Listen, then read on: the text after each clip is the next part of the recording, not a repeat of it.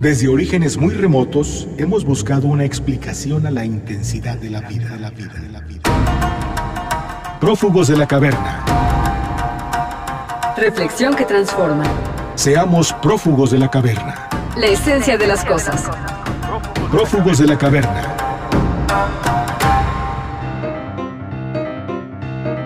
Antes, no teníamos un teléfono móvil para comunicarnos con alguien al instante. Esto no era un problema. Hoy, nos pone ansiosos el hecho de no obtener respuesta ante una llamada o quedarnos en visto al mandar un mensaje. El Internet se ha vuelto el centro de nuestras redes de comunicación. Pero no solo eso. Si te pregunto ahora, ¿qué utilizas para despertarte? Seguro contestarás, el celular. Como verás, la tecnología está totalmente implantada en nuestras vidas. Es una herramienta que nos permite realizar muchas tareas cotidianas y estar más cerca de quienes se encuentran a kilómetros. Soy Pilar Martínez y es un gusto volver a escucharnos de nuevo. Y yo soy Augusto Ansaldo. Y para mí es un placer que sean con nosotros prófugos de la caverna. Hoy platicaremos sobre qué tanto ha cambiado nuestra vida a partir de que el Internet y la tecnología formaron parte de nuestra vida. En esta ocasión nos acompaña Ernesto Prianizaizo, doctor en filosofía por la Universidad Nacional Autónoma de México, investigador, editor, divulgador, autor y entusiasta impulsor de las humanidades digitales. Prófugos de la caverna. Quisiera tomar un tema que está naciendo como una problemática en nuestra sociedad, ¿no? Es un tema en el que todos estamos inmersos y muchas veces no nos damos cuenta, que es la cultura digital. Muchas veces no nos percatamos de que somos parte de esta nueva cultura y sin embargo está permeando nuestra forma de existir, de ser, de convivir, etcétera, de mil situaciones. Buenas tardes, doctor. Buenas tardes, muchas gracias por la invitación de nuevo. ¿Qué opina acerca de, de, de esta nueva forma de existir en el mundo con la tecnología? Creo que lo dices bien, es una nueva forma de existir. Yo que he tenido la fortuna de existir en la forma pre ¿Cómo, ¿Cómo, es eso? ¿Cómo es vivir ¿no? en esa época donde no existía esta tecnología? O sea, yo lo único que me puedo imaginar es que era horrible. Era horrible. Había que hacer cola en el banco. ¿Cómo vivir sin celular? Exacto, había que hacer cola del banco. Había, uno no preguntaba nunca dónde estabas cuando hablaba uno por teléfono porque seguramente estabas en el lugar en el que te hablé. En fin, eh, era otra dimensión, era mucho más, um, ciertamente era mucho más lenta, mucho más sosegada, menos acelerada. Menos acelerada. Pero la enorme riqueza que hemos recibido con lo digital me parece que es... ¿Le ve más pros que contras? Absolutamente. ¿no? En la forma de enriquecernos, de... ¿Enriquecer qué? Pues... Eh, la verdad es que enriquece, yo creo que casi todos los campos en que nos movemos.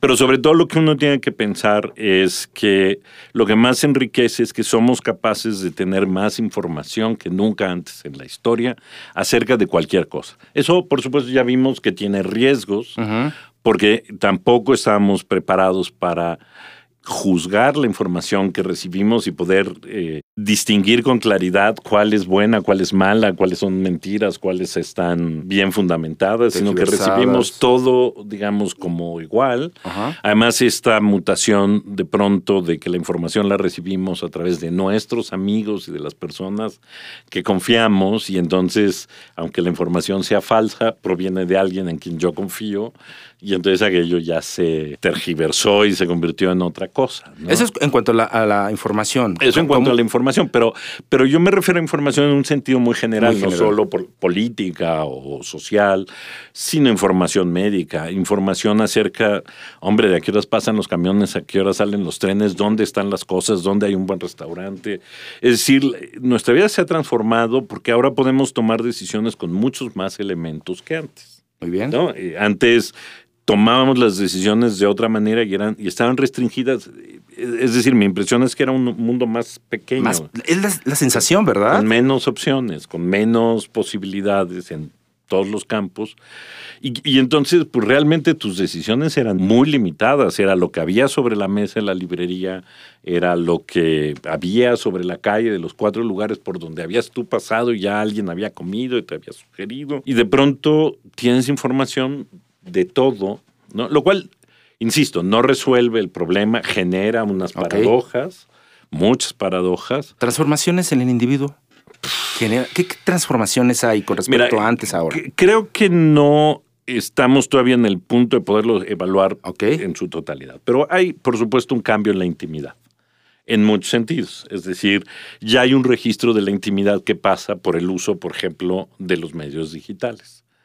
¿No? Hay una parte que sí está ahí, hay una parte que no está ahí. Nos vigilan. Nos vigilan, ¿no? Y no solo la esposa o este, la familia, o nos vigila todo, Todo el mundo. ¿no? Hay gente que ve fotos, las fotos que subes en lugares que ni siquiera te imaginas, que a lo mejor no les presta atención, pero a lo mejor sí. Y, ¿no? y entonces la manera en que cambias tu lenguaje, la manera, sobre todo la manera en que concibes tu, la- lo que es interior, yo creo que es lo que ha ido modificándose, ¿no? Lo que es íntimo se Lo ha ido íntimo. ¿No? Hay cosas que antes eran íntimas, que ahora son abiertas y públicas y de conversación cotidianas, y hay otras cosas que se han ido sacando del ámbito público a hacer cosas mucho más privadas. Y eso, por supuesto, aca- acabará modificando nuestra psique de muchas maneras. Eh, entonces tenemos gran cúmulo de información que es falsa, verdadera, que tendremos que aprender a evaluarla. Tenemos eh, una- un uso de la memoria como un eh, objeto externo a nosotros y también ha modificado en la manera en cómo nos relacionamos. La manera en cómo la gente consigue novia, novio, sale, este, Eh, Nos mantenemos en contacto, nos comunicamos. contacto, etcétera. ¿Qué ¿no? postura debe tener el individuo, yo, persona, frente a esta tecnología? Es que justo, me parece que lo primero que uno tiene que asumir es que uno no puede ser ingenuo. O sea, no es buena, es problemática, yo, yo diría. Sí. Es decir, nos pone frente a situaciones nuevas, distintas, que tenemos que evaluar en cada caso y que no toda es para todos.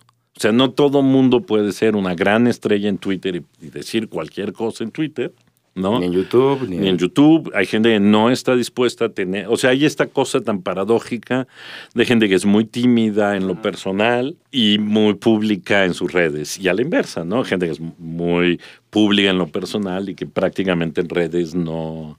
No tiene una no- vida no social tiene en una redes. vida social, exacto, ¿no?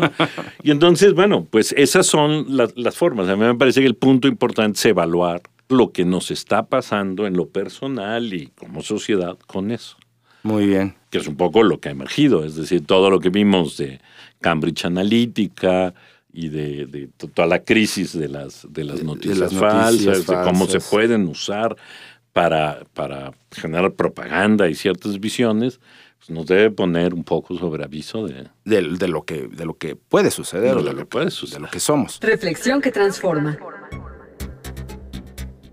Según datos del Instituto Nacional de Estadística y Geografía, el año pasado en México hubo 74.3 millones de usuarios de Internet de entre 25 y 34 años. El sector de la población que menos utiliza esta tecnología es la población de 55 años o más. Gran parte de los usuarios utiliza Internet como medio de entretenimiento y para obtener información. Sin embargo, a pesar de estos números, este fenómeno digital es principalmente urbano. Por otro lado, la Asociación de Internet MX en 2018 publicó los hábitos de usuarios de Internet en México, en los cuales se puede observar que la sociedad mexicana pasa alrededor de 8 horas 20 minutos conectada a Internet. El 92% lo hace desde su teléfono celular, seguido por la laptop, la PC y consola de videojuegos. ¿Qué uso le da la población mexicana a su teléfono celular? El 82% accede a redes sociales, varias veces al día. El 78% para enviar o recibir mensajes instantáneos, mientras que el 65% ve películas en línea o escucha música. Como ves, la cultura digital abarca muchas de las principales actividades de nuestra vida diaria. Entre otras, puedes aprender en línea, realizar trámites gubernamentales, comprar en línea, realizar operaciones bancarias o solicitar un transporte. Prófugos de la caverna. ¿Qué son las humanidades digitales? Bueno, justo las humanidades digitales son aprovechar que existen todas estas nuevas cosas, sobre todo muy concretamente. Muchos recursos digitales, bibliotecas, hemerotecas que han sido digitalizadas, etcétera, mucha información que está disponible digitalmente para utilizar instrumentos digitales y aprender cosas en el campo de las humanidades. Es decir, para hacer historia, para hacer filosofía, para hacer este, historia de la literatura, crítica literaria, geografía, sobre todo además geografía humana, análisis de mapas, en fin, ¿no? Este, hay, el, el, campo es muy, muy, muy amplio, dependiendo de la aplicación de ciertas tecnologías a ciertos objetos, que ya no son los objetos este, tradicionales, Tradicionales. no es el, el mapa físico. El mapa. Ya no es... este, Hay que ir a la biblioteca, conseguir el libro, a ver si lo encontramos. La pintura colgada, sino los datos que hemos extraído de, esa, de todas estas cosas, que nos produce un conocimiento distinto que el otro. No es, yo, yo no quiero pensar que es ni un conocimiento que sustituya al conocimiento que se produce en el trabajo, vamos a decir, tradicional de las humanidades, pero que sí lo extiende lo, lo lleva a niveles que no, que digamos, eh, uno no puede leer 52 libros en un año o... Difícil. No, pero una máquina sí. Una y puede sí. obtener resultados. Claro, uno puede decir leer, sí. No va a leer como nosotros, va a aplicar una serie de técnicas matemáticas, Procesos. y, pero nos ofrecerá un resultado y ese resultado nos permitirá descubrir cosas que de otra manera no, no podríamos. El concepto revolución, entre otras cosas, significa cambio radical.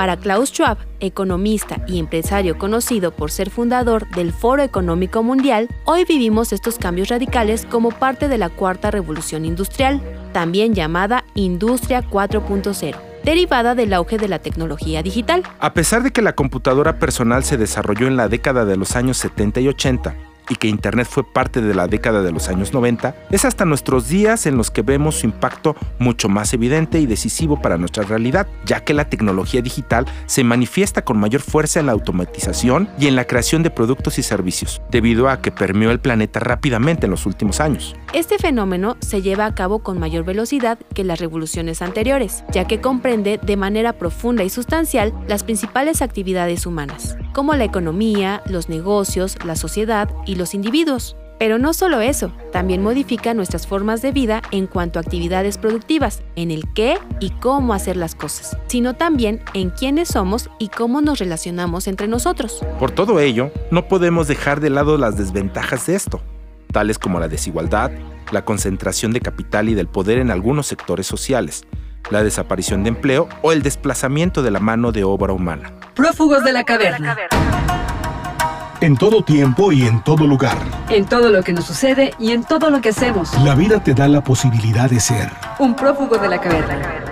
Reflexión que transforma. Prófugos de la caverna.